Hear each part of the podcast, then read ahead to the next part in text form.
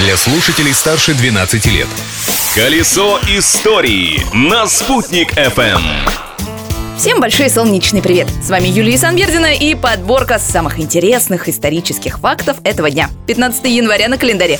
Открытие дня. 15 января 2001 года начала работать мультиязычная интернет-энциклопедия Википедия. Статьи на этом сайте написаны на 314 языках, в том числе и на мертвых, типа латыни. За 20 лет своего существования сервис накопил столько информации, что для того, чтобы прочитать всю Википедию только на английском языке, понадобится почти 20 лет. До появления Википедии самой большой энциклопедией в мире считался справочник, созданный по приказу китайского императора в 1407 году. Он удерживал рекорд около 600 лет. События дня. А 15 января 1831, то есть ровно 190 лет назад, в этот день уральский промышленник Павел Демидов учредил премию для содействия и преуспеванию наук. Премия эта и по сей день вручается ученым, совершившим прорыв в науке. Каждый лауреат получает диплом, золотую медаль в малахитовой шкатулке и денежный приз от 10 до 15 тысяч долларов.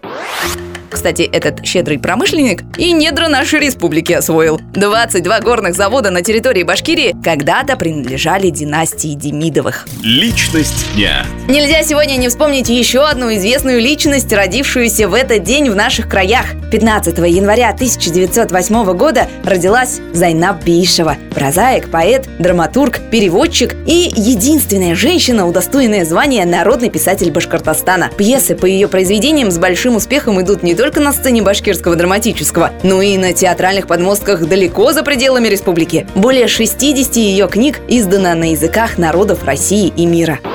Детство Зайнаб не было безоблачным и беззаботным. Когда девочке было три года, умерла ее мать. А затем, во время революционных волнений, ее вместе с семьей изгнали из деревни. Именно отец Зайнаб вдохновил дочь на писательскую карьеру, вспоминает сын Зайнаб Биишевой Тельман Аминов.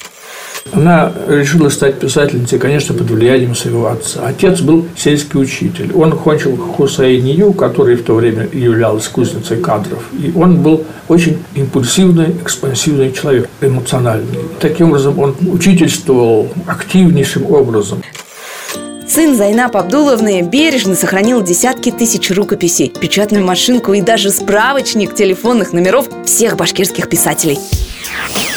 А наш радиомузей самых интересных исторических фактов дня на этом закрывается. Новый рабочий день начнется завтра в то же время. Ведь в прошлом нельзя жить, но помнить его необходимо.